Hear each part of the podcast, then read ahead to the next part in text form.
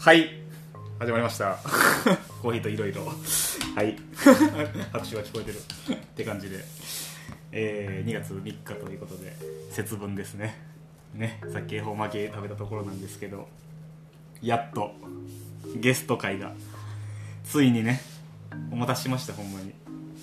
まあもう前振りもねいいんで本当に。早速ゲストを。はいちょっとご紹介させてもらいます。えー、イスターコーヒーエレメンツの野里文明さんですよろしくお願いします。はい来ましたゲストです。ついにゲストです第1回目の ゲストですか？ありがとうございますほんまに光栄です。はい、決めてたんでありがとうございます。野里さん以外呼べないなといやいや、嬉しい限りですね。ほんで激動の営業後にお お疲れの状態でねあのそうだったです。ね。今日もねありがたいことで。ね。そうなんですよ。今ちょっとお酒飲みながらやらせてもらってる感じで、ね。まあほんまにこれ決まってはいたんですし野田さんとはまあなかなか長い付き合いなんですけどめちゃめちゃ緊張しますね今。緊張するんですか？緊張しますねやっぱりこれ。あらこうカメラら。もうちょっと飲んだ方がいいんで。もうちょっと飲んだ方がいい。ねろれつ回るかな。はい。まあこんな感じで、まあ、あの前ねその1人目呼びたいって決めてたっていう話をしてたんですけど。で、まあ、ちょっと野田さんのざっくりの略歴をこうね言わせてもらったんですけど、まあ、ちょっと改めて言うとがさん知らない方もいらっしゃるかもしれないんで、まあ、そんなやつはねもういやいやいやいやいやいや ね。全然全然もう今から知っていただければ。ね。なのでちょっと野田さんの軽く自己紹介してもらえれば。そうですね。えー、まあどのぐらいのパターンの自己紹介がいいのかっていう 話もあるんですけどサクッサクとでいいですか？しっかり目でも全然大丈夫ですか、はい、喜ぶと思いますありがとうございます、はいもともと、あのーバリスタ始めたのもそんなにめちゃめちゃ早くはなかったんですけど、うん。普通に大学に行って普通に勉強して 普通に、ね、大学生活は送ってたんですけど、まあ、就職活動してる中であー本当にやりたいことって何なんだろうっていうのね皆さん多分一度は考えるとは思うんですけどでそこで振り返った時に本当にやりたいことって今就職して内定もらったこの企業なのかっていう疑問が生じた中でちゃんと自分のやりたいことをこう考えてみよううんということで当時ね自分探しの旅といえば近場といえばやっぱ東京なんですよ。あなので東京に単身で行ってあそれ何年前ぐらいですか？ねそれね大学卒業してなんで21歳とかぐらいの年齢ですね。今43歳なんで引いてもらえると。二十数年前二十数年前ですね。で東京でこう、まあ、飲食のバイトしかしてなかったんで東京行ってもとりあえず食いつなぐためにね、飲食のバイトって思って探したのがたまたまうん。イタリアンのレストラン兼バールみたいな当時珍しいタイプのお店でイタリアンバールスタイルであのカウンターがあってエスプレッソマシンがあってこうエスプレッソだったりこうドリンクを作るっていうスタイル珍しいスタイルだったんですけど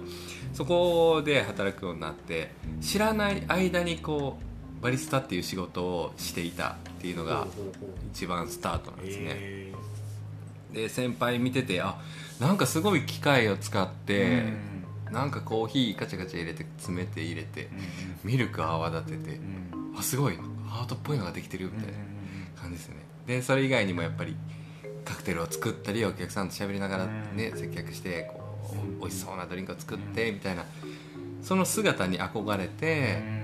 あこれってどういう職業なんだろう？っていうのを調べ直すとあバリスタっていうんだ。ってところからバリスタ人生がスタートした。だから21歳ぐらいとかの時ですかね。でそっからやっぱり本場のねあのことを学ぼうと思ってイタリアに行ってうん1回目のイタリアは有名な5都市うんを全都市でこうエスプレッソを飲み歩くみたいなね ちょっとバックパッカーみたいな感じでこうエスプレッソの旅をしてでエスプレッソってどんなもんなんだろうみたいなのを学ぶ旅みたいなのをしてきて2回目行った時はもうちょっとちゃんとあの勉強しに行くみたいな感じだったんですけどでそれで本格的にバリスタ人生をスタートさせたっていう感じですね。でルーツは割とイタリアンそうですね。イタバリアンバリスタですね。ね。しかもあってまだ20年前でもギリバリスタって職業がね日本で言われてたか言われてないかぐらいのそうなんですよ。バリスタって言葉だったりエスプレッソっていう言葉もあんまり皆さん聞いたことがなくってうんなのでメニューにはあって注文される一番上にね載ってるんでね注文されやすいんですけど 出てきた瞬間少なっていう。それのねお客さんとのこうコミュニケーションで説明するみたいなのがスタートです今令和5年でもそれまだありますけど。あありますか？ああるんですね。ね今あるんですね。うんカップルで来てあのね男の子が頼んでウェーってなるなるほど。いまだにありますね。あるんですね。脈々と。あーもうなんかここまで来るとなんでしょうね。伝統芸じゃないですけど。そういうのもあってもいいのかなって思ったりもします、ね。登竜門的なそう。そうそうそう、確かに。なるほど。はい。まあ、スタートはそういう感じでスタートですね、はい。でそこからもう専門学校に一度やっぱり飲食で食べていこうって心に誓った瞬間に自分に足りてないものって何なんだろうって考えたらやっぱすごいいっぱい見えてきた中でこう基礎的な知識技術っていうのが足りてないなと思ったんですね。やっぱ現場で働いててもやっぱり自分ってあんま仕事できてないなっていう感じがすごいたくさんしててレストランとかで働いてても。なんでなんだろうって考えたらすごい初歩的なんですけどすごいベーシックな知識技術が足りてない。例えばサービスするのにサービスの技術だけじゃなくて例えば料理の基本的な知識だったりこのお野菜どういうものなんだろうとか、ね、そういうものの調理法ってどうなんだろうとかってやっぱりサービスマンとして当たり前に知っていかないといけないそのベーシックな知識とか技術がすっぽりなかったのでそれはもう仕事ができない。そこを補うにはやっぱまあ手っ取り早くは専門学校行こうと思って大阪に戻って専門学校に、はい、通い始めてでもう今ではねもうその学校でこう授業を持たせていただいてるっていう。ね。ね。はい。もう15年ぐらい先生させていただいてるんですけどその中で優秀だった生徒がなんと上信や太らあらあら。えらいね。飛ばしてもらいましたけど そうなんですよね。はい。今そう野田さんの歴史の途中まだ全然序章の序章なんですけど はい。そう今ちょっと言ってもらったみたいに僕もあの前のその呼ぶ時にまあ僕のコーヒー人生のきっかけになったっていうのを野田さんと言ってたんですけど、まあ、まさにそうで、まあ、今野田さんが最初専門学校通った時の専門学校で卒業してから野田さんが卒業してから、まあ、あの講師として、まあ、戻られたわけなんですけどでちょうどそこで、えー講師してる時に、えー僕当時高校3年生の上田晋也が あの体験入学なるものに行きました多分野田さんも1ミリも覚えてないと思うんですけど。そうそうなんですよね。でまあまあで当時全然こう夢も何もなかったんですけど。なんとなくバリスタかっこええなみたいな横持ちかっこええなみたいな感じで体験入学行った時にそうパン島の講師が野田さんやってたまたま。でまあね行ってその、まあ、カプチーノなんか飲んだことないわけですよ18なんかね。そんな22年前ですかね。12年前か。12年前ですね。12年前なんですけど。ほんでまあ飲んでまあうまってなるのと同時に、まあ、野田さんラテアートもまあめちゃめちゃ有名な方なんですよね。ねあのコーヒーカクテルに隠れてますけどラテアートも実はもうファイナリストでするっていう。そう。実はね。実はそうなんです。なんでまあバチバチにラテアートかまされてなんじゃこれってなってコーヒーで絵描けるんかいっこれかっこええなってなってもう即決でもう入学しますってなったんです。けどまあそれで、はい。まあ、野田さんのもとであの教えてもらいながら2年専門行って卒業して今やこんなに大きくなっちゃったという。素晴らしい。素晴らしいですね。なんかもう教え子がねどんどんこう活躍していく姿を見るのっていうのはもう何より幸せなことで。あのねどんどんどんどん活躍していっていただいてもうそれを見るのが楽しみですわ。こんな先生の鏡います？びっくりしますよね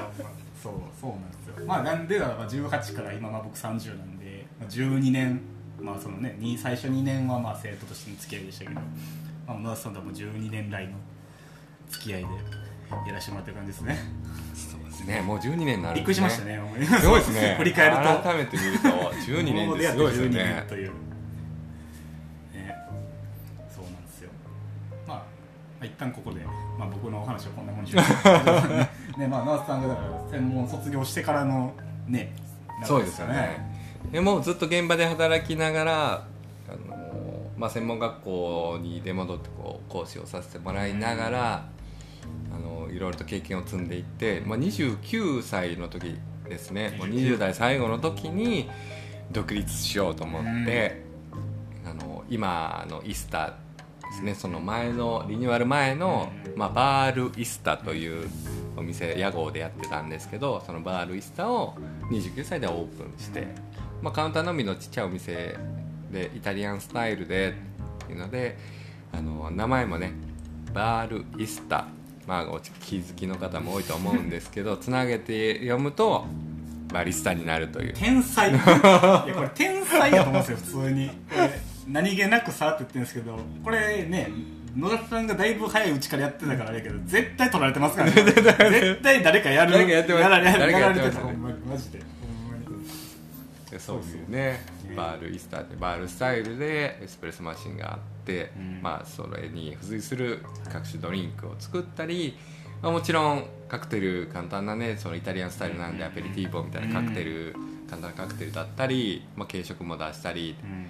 意外にパスタが大人気で。いやほんまにねこれパスタ大人気でした当時から言ってる人知ってるかもしれないですけどマジでパスタうますぎるんですよ。イースターのパスタ言うて。そうなんですよ。途中から何屋さんか分からないいやいやもうパスタイスタなんかコーヒー入れてるよりそうそうパスタ振ってる売ってる方が長かったねね多い日結構ありましたそう。ねね。そのイスタがなんともう13年以上。13年。13年ってえぐいっすよね。ね。13年お店やるってなかなほか長いですよね。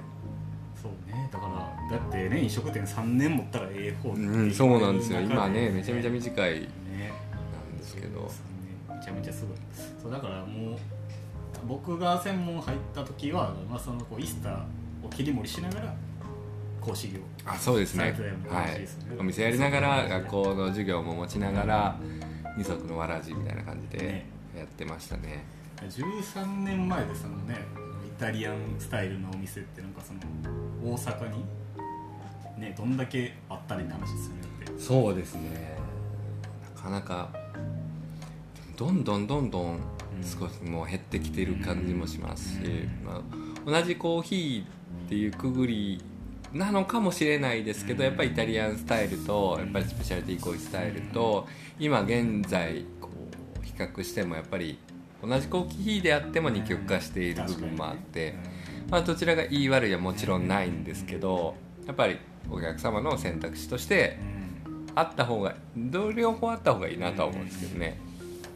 ね、その13だと僕がだから専門の時ぐらいやったらね結構イタリアンスタイルのバールとかも結構あったけど、まあ、だいぶね、そういうまあ野田さんおっしゃったみたいに減ってきてるっていうそうなんです。今はやっぱりねねスペシャリティコーヒーの,、うん。あの自家焙煎のロースターが増えてきてやっぱり世界的に見ても日本ってすごいこの規模のマーケットに対して自家焙煎のロースターって圧倒的に多いと思いますよね。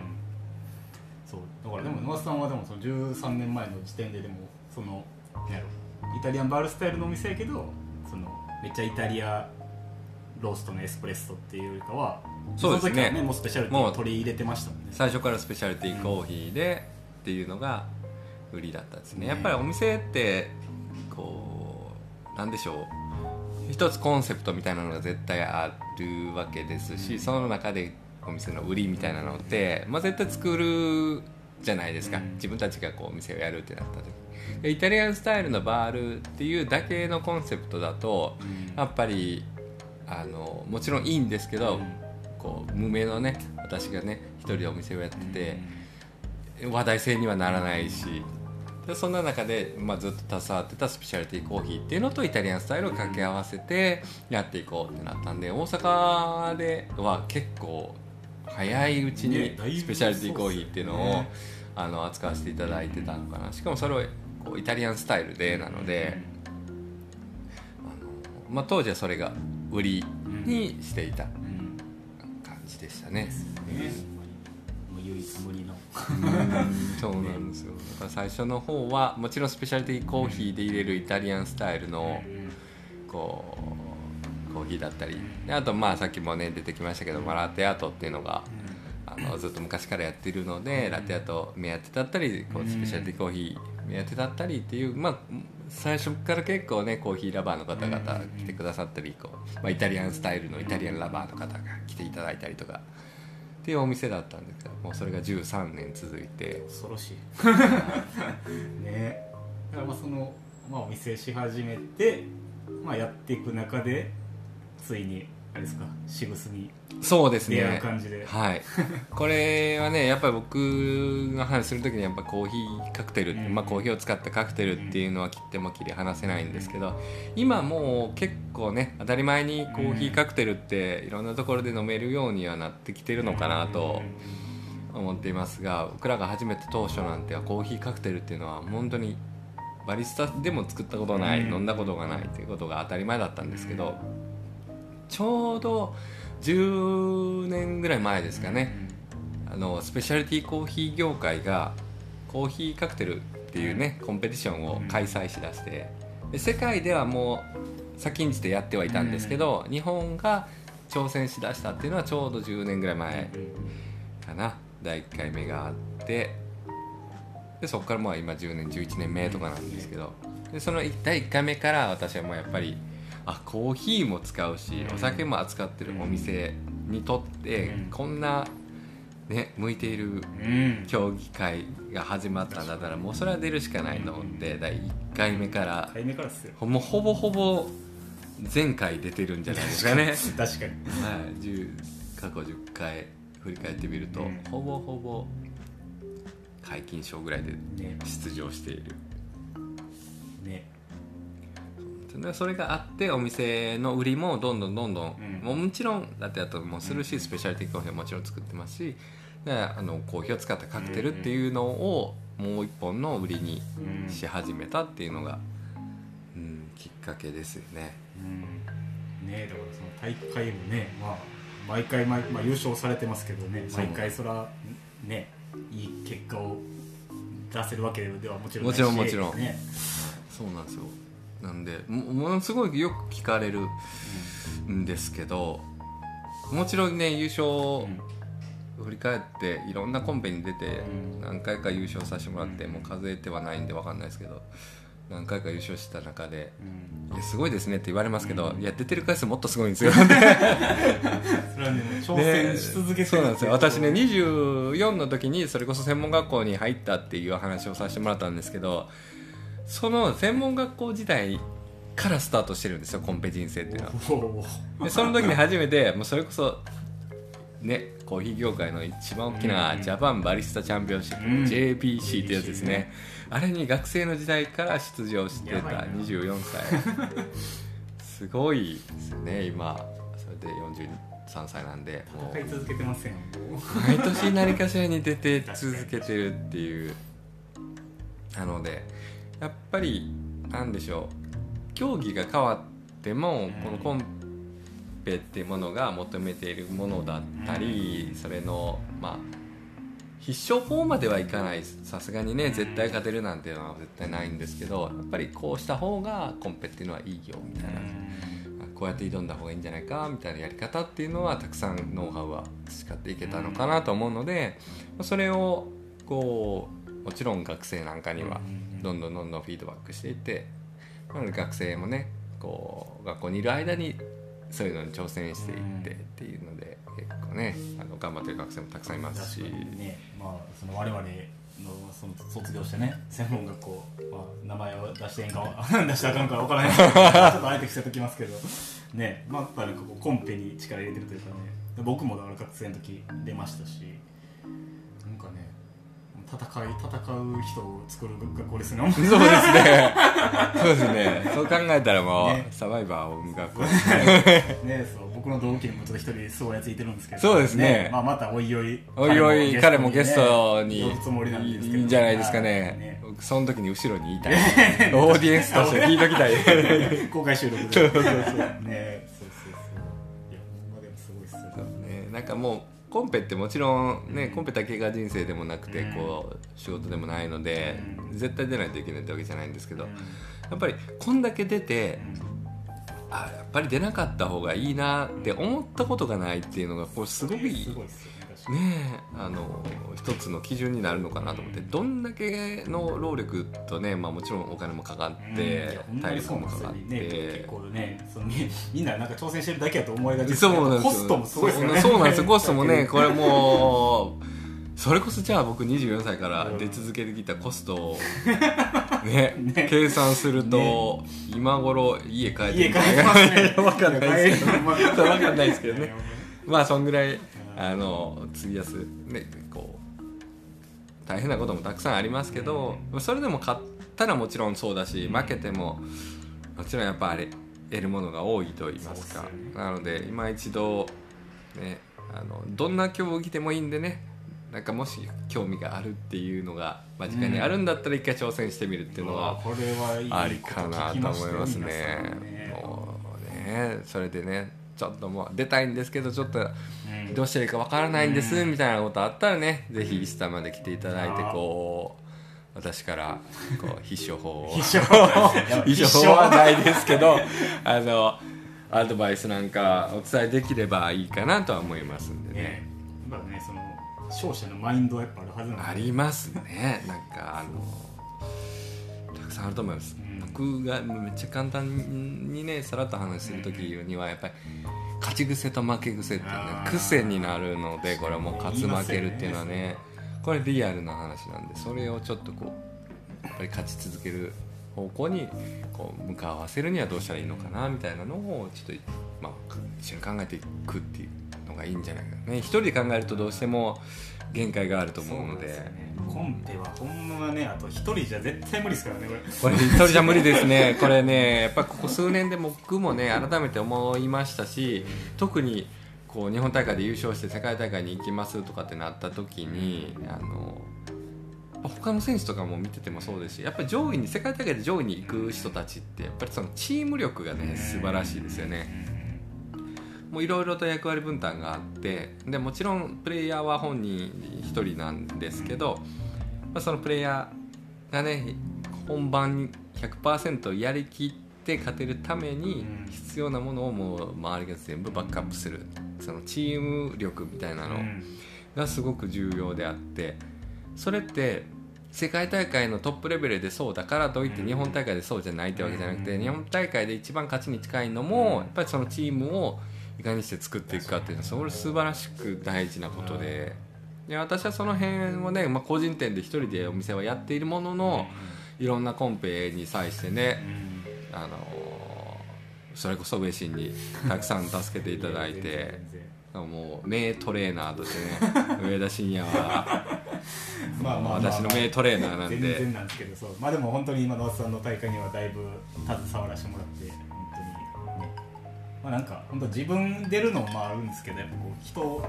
ね客観的になんか言うのは割と得意なんかなっていうのもあるんでね結構このねし師弟関係というか野田さんがまあ僕にとって師匠ですけどまあそこはもう割り切ってうん。ズバッとねいやこここうじゃない方がいいんじゃないですかっていうのは言える関係というかそうですね。なんかそのコンペに出てそのプレイヤーとしてやるのが向いてる人もいれば、まあ、もちろんプレイヤーはちょっとでもサポーターとして100%の力を発揮する人とかもやっぱいるんでね性格的にこう私はサポートの方が向いてるんです。それでもすごくねあの勉強にもなるしもちろん経験にもなるしっていうのもありますしその勝った後ねどんどんどんどんこうプレイヤーだけじゃなくてそのサポートしてくださったね周りの人たちもちゃんとこうウィンウィンでこう成長していけてうん。もちろん実益としてうん。こう利を得ていけるような仕組みにしていくのが大事かなとは思いますけど。これですよ。チャンピオンの人格というものが これだからね野田さんについていくんですよ僕は。マジで。引き続きよろしくお願いします。そうなんですよ。ねそうなんですまあまあそんな感じでコンペコンペで。だから最近で言うと最近で言うとというかまあでもそのままコンペあってだからまああれですよね。まあリニューアルのはい。リスタリニューアルのタイミングがリニューアルのタイミングがありまして。そうなんですよ。あのちょうどね2年ちょい前ぐらいに、まあイスタももう、ね、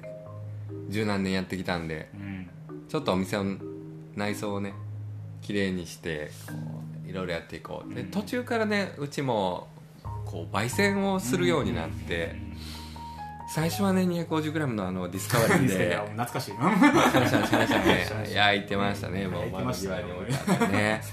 そうなんですよでさすがにそれではちょっとっていうのでどんどん大きな焙煎機を入れようということで今ディードリッヒの2 5キロをお店のうん奥に置いてるんですけども、まあ、それで焙煎させてもらって焙煎やりながらコーヒー入れながらコーヒーカクテル作りながらっていう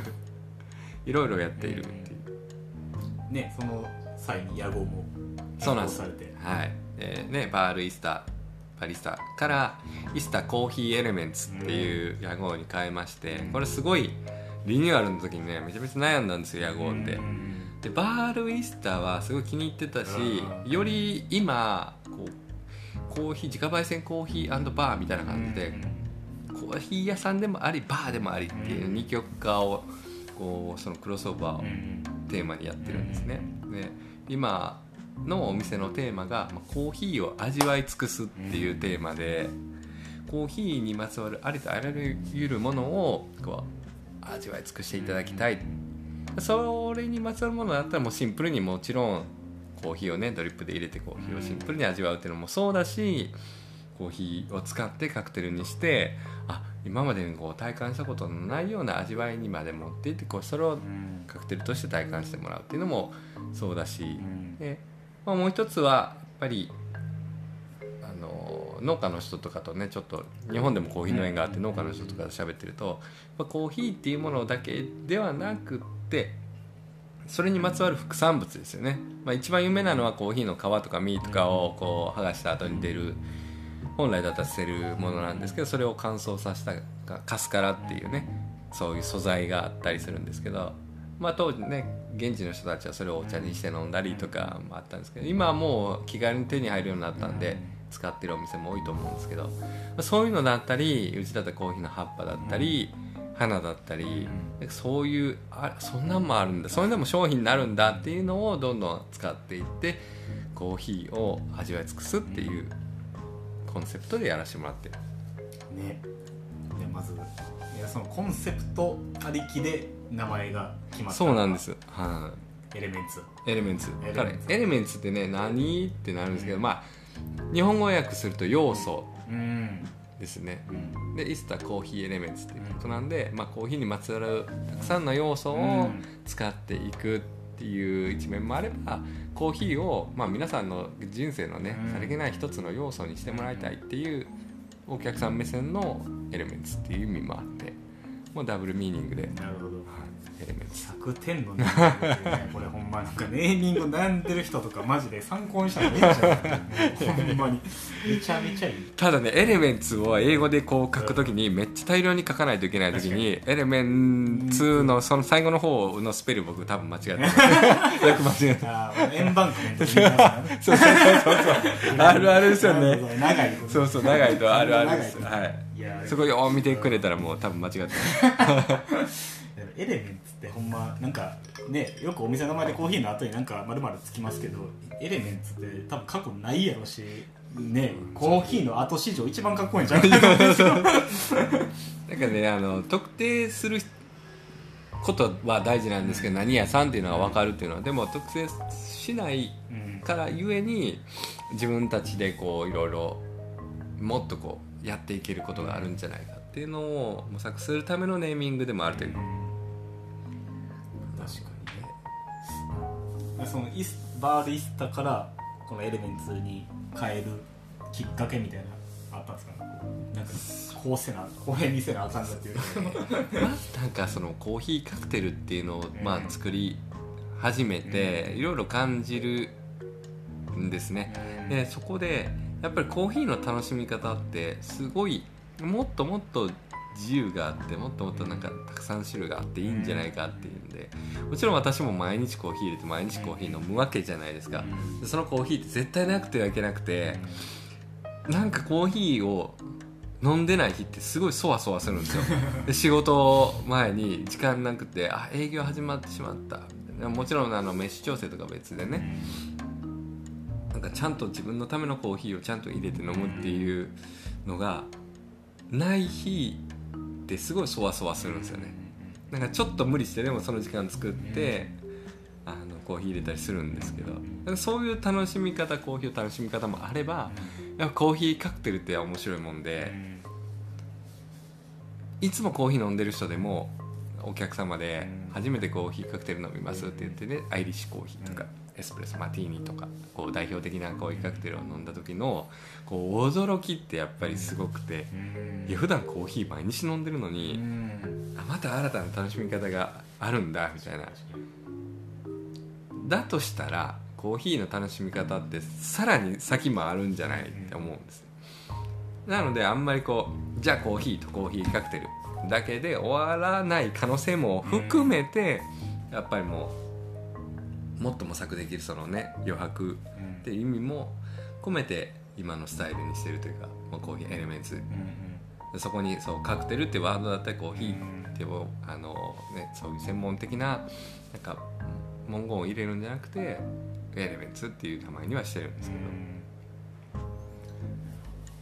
だからもっとね今コーヒーの楽しみ方ってどんどんどんどんもう広まってますよね。スペシャリティコーヒーが普及されてあのご家庭でもスペシャリティが楽しまれるようになりました。でさらに言うとねコンビニとかでもたまにやってますよね。確かにね。あの限定か何かでこうスペシャリティコーヒーやってます。で焙煎機だって家庭用焙煎機があったり、50g から焼けます。と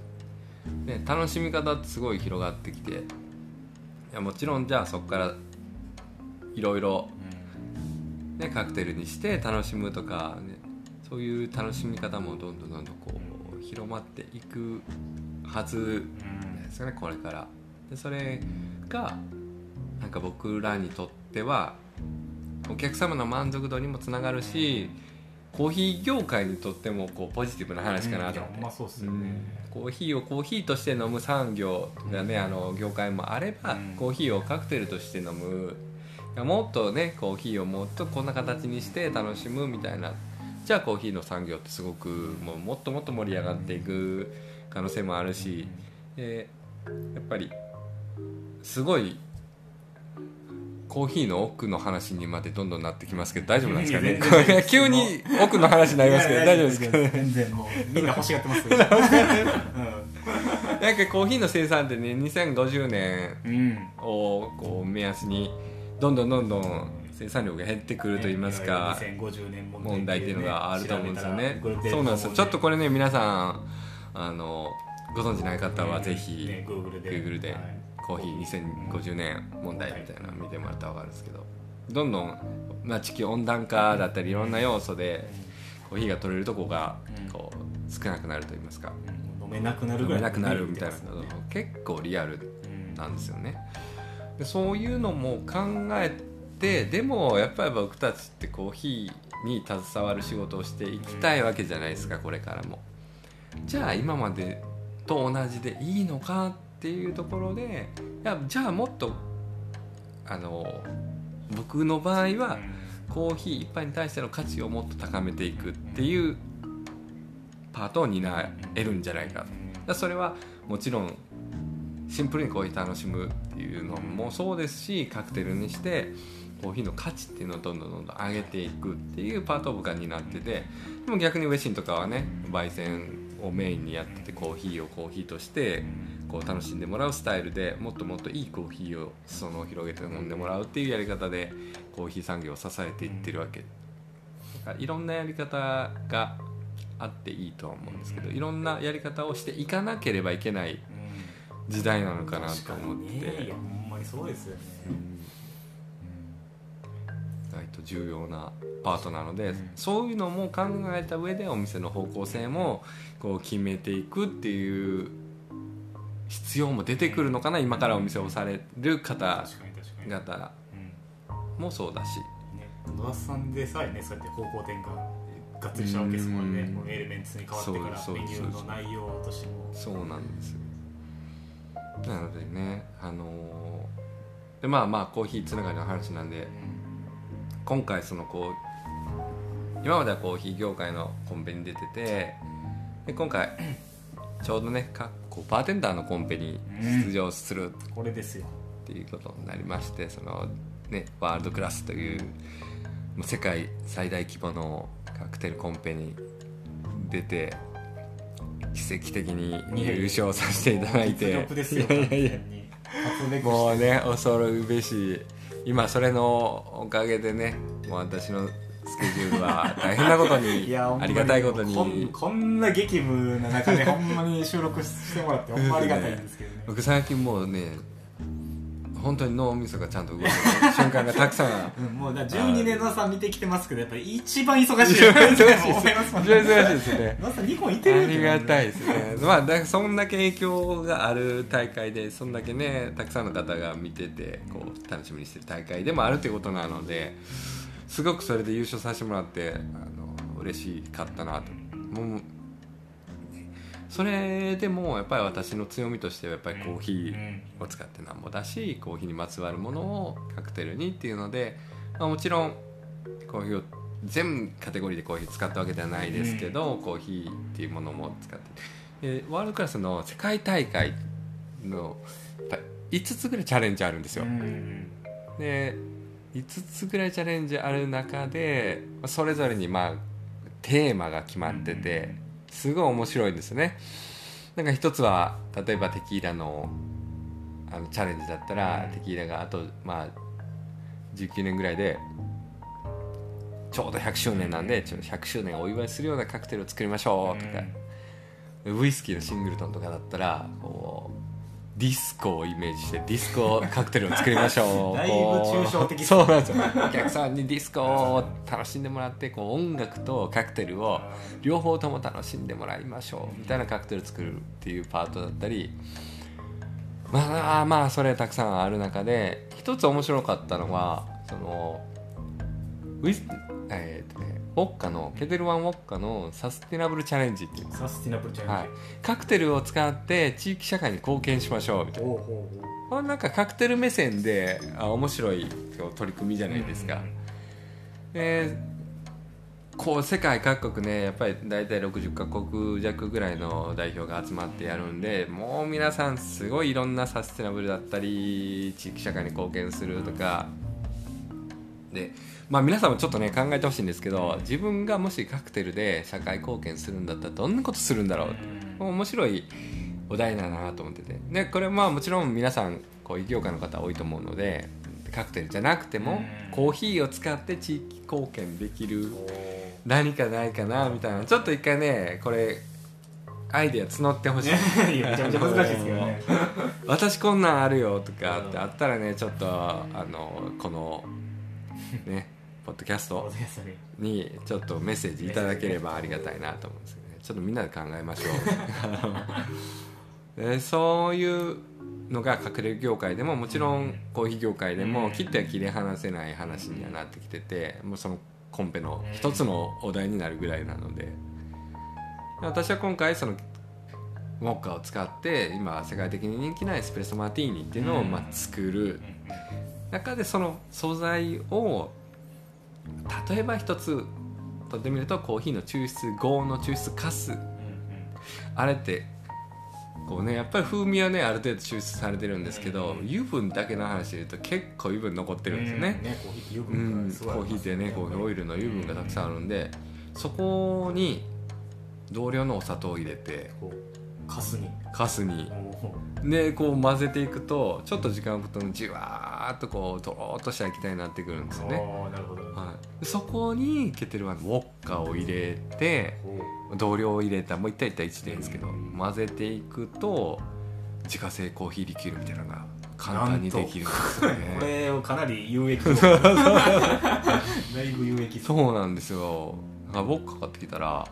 そのねコーヒーリキュールができる、しかもあのまあ僕ら専門的にこういうカクテルやってるんでこう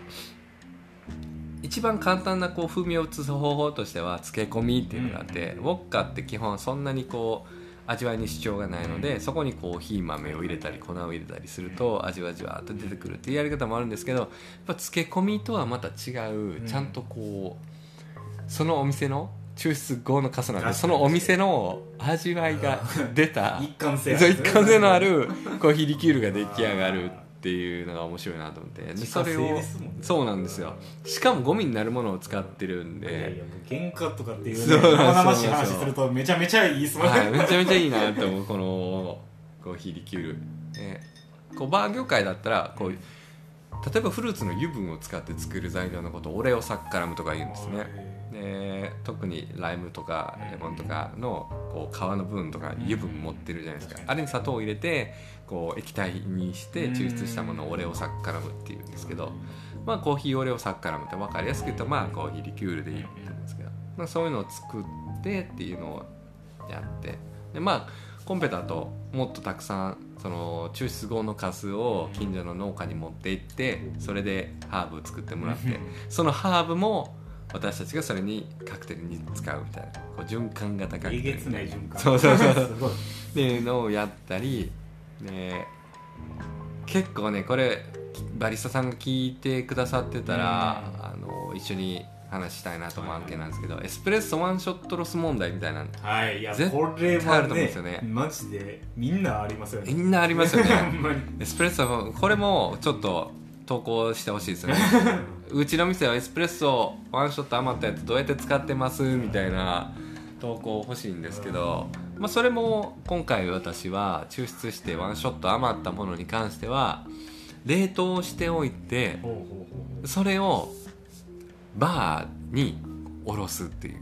うなるほど。やり方ですよね。それすごいっすそうなんです。冷凍したエスプレッソをバーでおろすと当然ロスが全くなくなるとカフェにしたら。はい。バーにしたらまあクオリティの高いエスプレッソが冷凍で手に入る。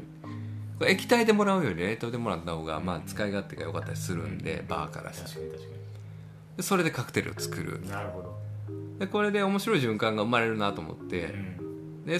カフェでエスプレッソワンショットを貯めておいて貯めておいてうん。バーにあげます。でバーはバーで例えば抽出カスも一緒にもらって、うん。そこでウォッカ入れて、うん。 oleo saccharum みたいなうんまあコーヒー力を使ってカフェにおろしてあげる、うん。こうウィンウィンじゃないの。ウィンすぎる。そういうやり方で提案して1個作ったエスプレッソマティーニっていうのが僕の世界大会で出した作品で、まあ、ネーミングはエコプレッソマティーニなんですけど。エコすぎる。エコプレッエコすぎる。エスプレッソマティーニっていうなんかそういう、まあ、コーヒー業界にもバー業界にも、まあ、新たなこう提案をしていくみたいな、まあ、バリスタでもありバーテンダーでもあるっていう今私のこう根底を担っているそこだからこそできるやり方なのかなと思う。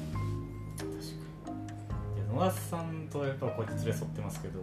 なんかねやっぱこう、まあ、もちろん美味しいものを作るっていうのは野田さんの中にあると思うんですけどなんかもうずっと昔から変わらずこう何か伝えたいこととかストーリーが絶対あるのが野田さんの特徴かなってめっちゃ思うんですけどこうまさにそれも、うん。ね今回のサスティナブルな部分っていうのでね、なんかねそれこそもうじゃあオリジナルのドリンクどうやって考えるんですかって質問とかねたくさんあるんですけど、前の回多分ね。ねそう答えてましたけどうんだからもう私の場合なんか特にそういうテーマがうん先にあって、うん。そのテーマにおいてどういうドリンクがいいかっていうのを当てはめていく作業がほとんどなのでやっぱりテーマがあった方が圧倒的にそのカクテルのシーンができるというかドリンクのシーンができる、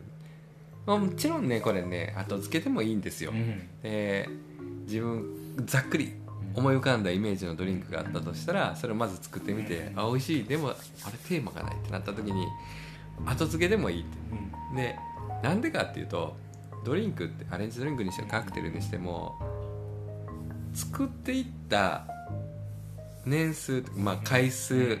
によってどんどんどんどんこう馴染んでくるんですよね。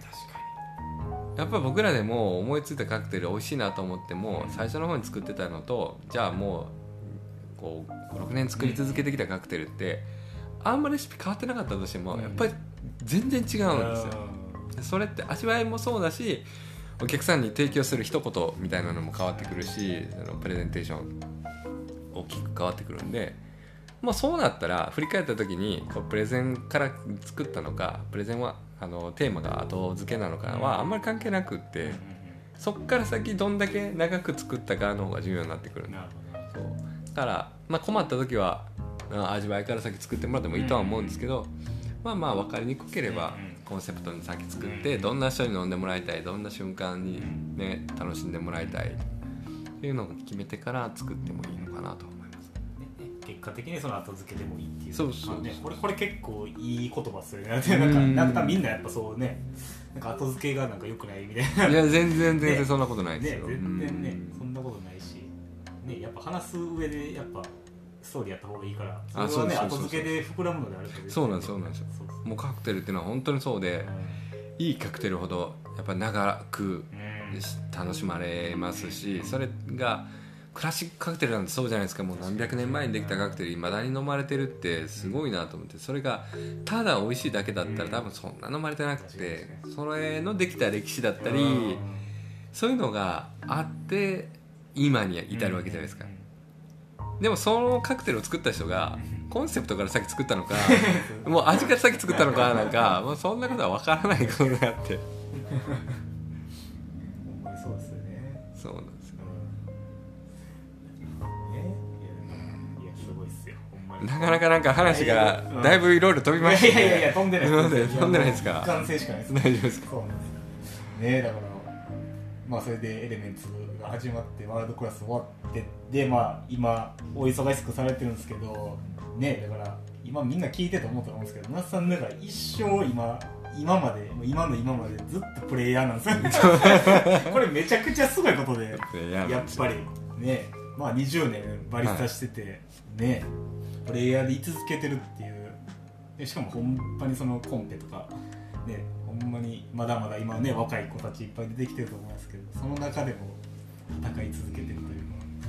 そうですよね。なんか本当に自分がやりたいことだったり自分の理想っていうのを掲げるのってすごく大事だなと思ってて。その理想が具体的であればあるほど頑張れるじゃないですか。で皆さんもねちょっと考えてもらいたいのが今自分がまあ何歳かは分かんないです聞いてくださってる方が何歳か分かんないですけど。本当の本当に理想ってかどんなんなんだろう。もう上司にも聞きたいね。だからリスナーはね上心ファンが多いと思うんでね。なんか何歳になっても理想って掲げるべきだと思うし、まあ今のじゃあ上心の理想はい将来の理想像自分の みたいなのをちょっと欲しい。なるほど。理想像か。あでもこれは、まあ、ちょっとまあ僕の話になっちゃって申し訳ないんですけどなんかエチオピア去年行ったんですけど、うん。1年前に、まあ、エチオピアの話また別の日に合体しようと思うんですけどエチオピア行った時に結構そのいろんなロースターさんと一緒に行ったんで、まあ、ほんで対話する時間がめっちゃ長くてなんかねふとこういろいろ考える時間がめっちゃあったんですけどまあなんか、まあ、まずこれもう学生の時にめっちゃ思ったことでまあ多分バリスタってまあまあ野田さんはさておきですけどあのそんなに収入高くないじゃないですか。まあ多分おそらく これはもう学生の時は分かってる。まあまあまあ確かにね。なんでまあまあ別にこれがめちゃくちゃかお金持ちの数字かっていうとあれなんですけどまあバリスタでじゃあ年収1000万って人がいるのかっていうところを思ってじゃあまずまあ一週1000万稼ぐバリスタになるっていうおお素晴らしい。そうまずまあ学生の時から思ってるんですこれは。うんうんうん。なんかまずね。まあそうするためにはどうしたらいいのかっていうのは全然それはもちろん見えてなかったし、うんうんうん。まあ今でもそれはもちろん答えは見つかってないんですけど、うん。まあ、それがあったんでなんかそれはなんか根底にはあるなっていうのをそのエチオピア行った時になんか思い出して。でなんかまあバリスタがこうで、まあ、やっぱり僕、まあ、ロースター今ロースターではあるんですけどやっぱバリスタが根底にあるというか、まあ、やっぱ那須さんのバリスタっていう仕事を見てバリスタになってでやっぱバリスタかっこいいってめっちゃ思うんで。でなんかまあその1000万稼ぐっていう部分で、まあ、どないしていいんやろうなってなった時に、まあそのまあ、自分がロースターやり始めたことによってめっちゃこう視野が広がったんですね。コーヒーにおける、うん。やっぱりもっと産地にも目を向けるし生産者に目向けるしとか。なんでなんか、まあ、こうまあ、バリスタとして、まあ、引き出しはもちろん増えるっていう、うんうん。結局、まあ、バリスタやる上で増えたっていうのがまあめっちゃ大きいんでやっぱなんかこう、まあ、バリスタで生きていくって決めてる子でも毎回焙煎経験するとか、まあ、めっちゃいい大事やし、まあ、それでやっぱ産地に目向もめっちゃいいしなんかそうやってやってる人の、まあ、単純にかっこいいじゃないですか。うんそうだね。そうそう。うん。まずはバリスタがかっこいいっていう思われるというか、うん。めっちゃもう最高にかっこいい仕事やと思うんで,、うんうん。もうで生まれ変わって全然バリスタになりたいんですけどそう。だからそのかっこいいって思われてなおかつ、まあ、それがもう小学生のじゃあ将将来の夢にバリスタって言われるぐらいのうんものに、そう。なりなりなってほしいなっていうのが今の僕の理想というか確かに。うんそう。憧れられる職業にまで行けばじゃあその社会的地位ももちろんあうんうんるんだろうし、年収1000万のバリスタが生まれることもまあ難しくはなくなるんじゃないかな。そう。自分じゃなくてそれは。そうそう。なんかちゃんとその稼げる仕事になるっていう、うん。いやもうすごい確信であってすごい本質ですごい大事なこと。で仕事である以上ねうん。続けれるだけのこう収入はないといけないしやっぱりこれはねもうグローバルで話をした方が面白いとは思うんですよね。その海外バリスタ事情とかじゃああの国ではバリスタっていう仕事がうん年収どんぐらいだ？うん。でそれはなぜかうん。とかをやっぱり深掘りしていかないといけないしもちろんそれはもう文化的背景だったりね習慣的背景があるんで同じことは無理だとしてもやっぱりそこにヒントはあるはずだしコーヒーの産業ってもうコーヒーなんかねもう今世の中で、ね、その消費量としてはすごく上がっているわけじゃないですか。だったら必然的にコーヒーに携わる人たちの収入って上がってもおかしくないはずなのにそうじゃない理由ってじゃあどこにあるんだろうかみたいな。あるとは思うんですよね。やっぱりかっこいいイメージはあるじゃないですかバリスタって、ね、お店で働いてても。美味しそうにコーヒー入れる、ね、やっぱう見ててもかっこいいなって思うこともあったりして。でそれがじゃあ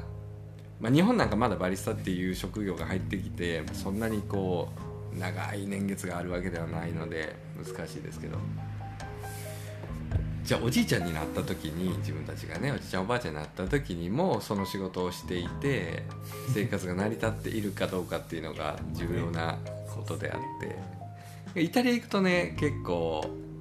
おじいちゃんバリスタがいやまあ多いねっすよね。レジェンドがねね。いるわけですよね。めっちゃわかるわ。すごいかっこいい。かっこいいっすよね。もうしかもね服装もねこれあの別に服装は自由なんでお店のコンセプトに合わせてどんなスタイルでやってもらってもいいと思うんですけどなんかイタリアってバリスタっていうともうなんか白いジャケットでネクタイしてみたいなお店もあるんですよね。かっこいいもうバーテンダーの違いはないっていうかむしろ同じような仕事内容でこうビシッとやってこうサービスもして美味しいコーヒーも入れてみたいな。でおじいちゃんが多いっていう。そんだけまあまああの仕事としての需要もありまあ収入聞いたことないんでね。確かに。彼らがどんぐらいの収入か分かんないですけどまあまあやっていくだけの、まあまあ収入はあるんだろうなってそそれが日本で今後なっていくのかどうかそう。確かうにん、で今バリスタとして現場でバンバンコーヒー入れてるコーヒーマン、ん。バリスタがじゃあ6070うん。なっても同じようなスタイルでコーヒーを入れれるかどうかっていう。でやりたいんであればそのためにはどうしたらいいかみたいな。まあそうなんですよね。うんそれを考えましょうって考話えないといけですよねなくなってねてただねほんまにそうなんですよね。たたただバリスタしてるだけじゃ絶対に生き残れないじゃないですか。そうなんです そうなんですよ。でこの俺はねもう嬉しいのラジオなんでねいろいろこう深掘りして言っていいこと悪いことをたくさん あの言ってしまおうとは思うんですけど。やっぱ日本で言うとね喫茶店のマスターとかでやっぱりねある程度こうご年配の方がこうかっこよく美味しくコーヒー入れるっていうスタイルもあったんですけどじゃあこのままの状況で今の若い子たちがじゃあ同じ経験でじゃあ40年50年経った時に同じスタイルで喫茶店でコーヒーを入れるマスターみたいな状況になりうるかっていう話なんですけどこれはやっぱり厳しいなと思うのが、うん。日本のその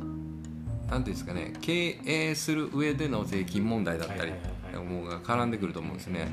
でお店をやっていく中で例えばちっちゃいお店でちっちゃい規模でやってると、あのまあ売り上げに関してここまでいかなかったら税金かかりませんよみたいなのがやっぱあるんですよね。消費税かかりませんよみたいなでそれでギリギリのところをこう保ってやっていってるちっちゃいお店さんとかが多かったんですけどそれがやっぱりまた新しくね税制度も変わってインボイスとかなってであの年収年商まあ売り上げに関係なく消費税絶対払いましょうみたいなこう仕組みになった時にちっちゃいお店にとってはちょっとネガティブな法改正だったりするんですよね。だからそれでじゃあ今までやってきたのがやっていけるかって言われたらやっていけなくなる可能性も大いに出てくる。でそんな中でもじゃあおじいちゃんおばあちゃんになってこう考えてる続き続けれるのかって今のスタイルではちょっとこう疑問が生じてるわけですよね。それが日本の法律も変わってこう、ね、やってることも変わった中でじゃあどう対応していくべきなの僕らはっていうところになってくるんですよ。いっぱい昔だったらね300円400円だったコーヒーの値段を上げればいいんじゃないかっていうのも、まあ、もちろん一つではあるんでじゃあその500円600円にしましょう。でもやっぱ原価も上がってるわけですよね。コーヒー生豆のね原価がめちゃめちゃ上がってるんで私たちも値上げねたまにねどうしてもっていう時する。これもうどうしようもないぐらい原価っていうのが上がっててだからそこで100円200円上げることによってじゃあ大丈夫っていうわけでもない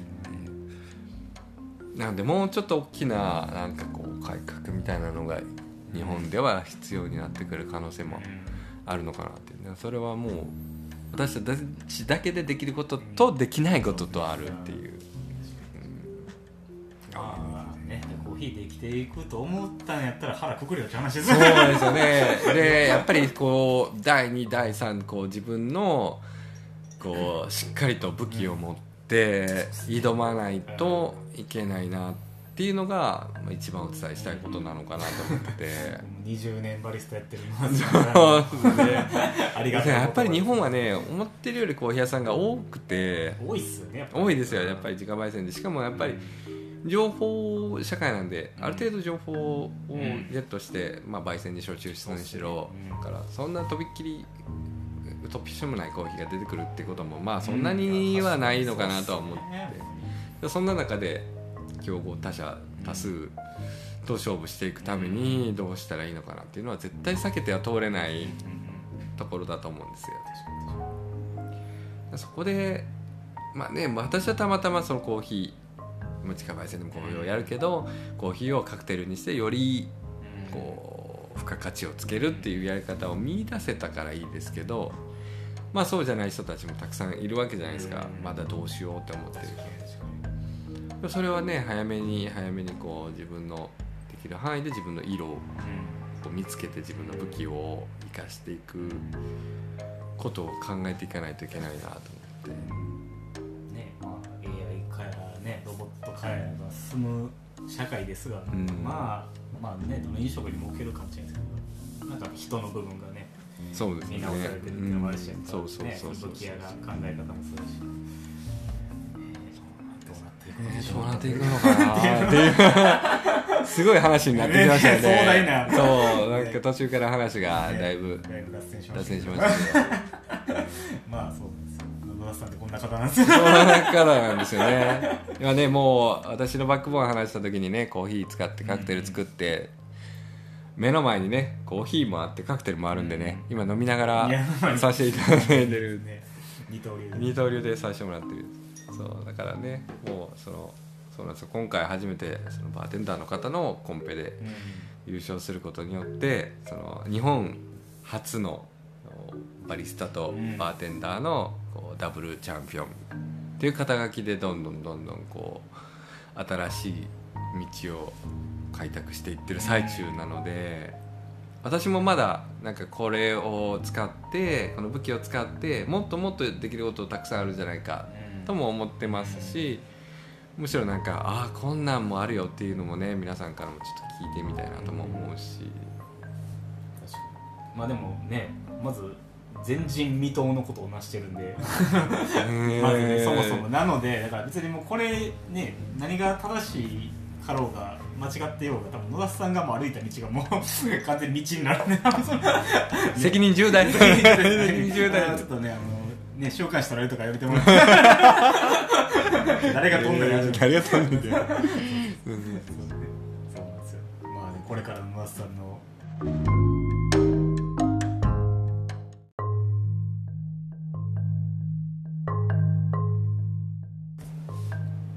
はいえっとあのポッドキャストのアプリでねこれレコーディングしてるんですけどまさかの59分で1回切れるっていう 今知るという。いつの間にかそんなに喋ってたってですよね。もそもで1時間経ってたんかいって感じなんで。すけどねえびっくりですよね。はい。まあ、ちょっとちょっとだけ喋ってたんですけどあの気づいた頃にはその話終わってたんですけど ざっくり言うとあの、まあ、イスター気軽に来てという。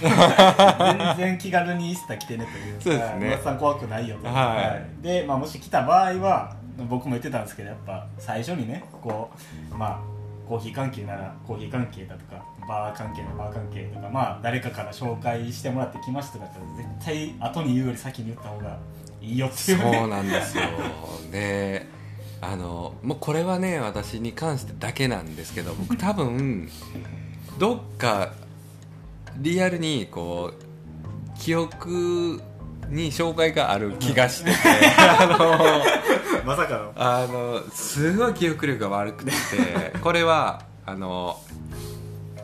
わざととか全くないんですよね。その本当に覚えれないんですよ。いろんなことが。なるほど。なので一回来てすごいそこでちょっと喋って、うん。2回目来られた時にもうなんか初めましてみたいな 空気を出したとしても あのそこはね気にしないでほしいなと思いますね。サービスマンとしてありま時期なんですけどあの前回こんな話をさせてもらったんですけどみたいな会話からスタートするとめあちゃめちゃめちゃめちゃめっちゃいい人って。なる思い出すきっかけをくれる人まあ、2回目であればね、はい。私のこと覚えてます？みたいなスタンスが一番ちょっと一番困りますね。すいませんってなそれお互い損しかそうそうそうう、そうなんですよそうなんですよ。お互いこう うんあの心地よい時間を過ごしましょうというお願いでした、めっちゃわかりますよそれ。そうですよね。覚えてます困りますよね。そうなんですよ。そこはね特にこう私たちみたいにこう、講師の仕事をしていると、はいはいはい。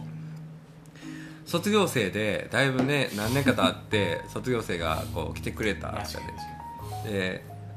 覚えてますってね最初に言ってくれたらまだいいんですけど、さあなんかドリンク作り終わって飲み終わって、うん。あさあ帰り間際ぐらいに私のこと覚えてますみたいな感じになると 今までの時間なんかこう取り返せないじゃないですか。めっちゃわかるわ。ですよね。そうなんですよ。だからもう最初にるあの僕ここで謝ります 確かに。もう過去の、はい。あの教え子たちそうなんですよ。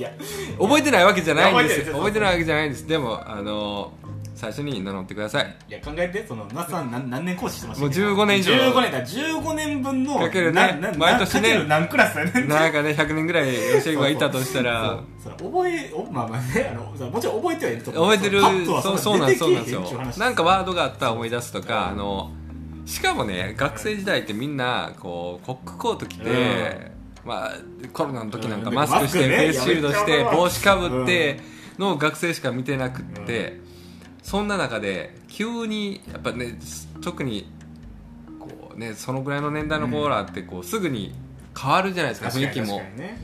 だからねびっくりするんですよね。あのああーってなるのでこう、はいもう言い訳でしかないですけど。そうそうそうそうそう。マジでやばはいそうなんですよ。まあそうなんですよ。なのであのすいません。すいません。先謝っときますけど。まあマスターもね15年やってるんで15年。僕なんて本当4年だけやったんでまあねその4年分のこう覚えまあ もちろん覚えてはいますけどそうそう。そうですだからあの全然パッて出てこないからといってあの忘れてるとか、あの印象になかったとか、私のことみたいなんではなくって、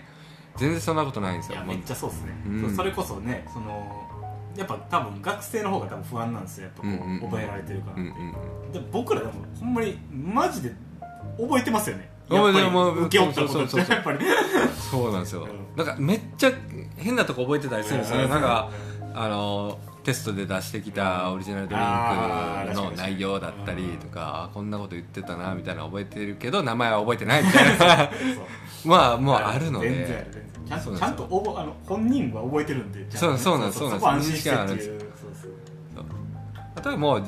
あの自分のねうんこう雰囲気がいい感じに大人になってきたんだなって思ってうん覚えてなかったらね僕はねもしね。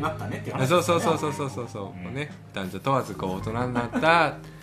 から覚えてないんだっていうかパッと気づかれないんだと思ってもらえれば一番平和。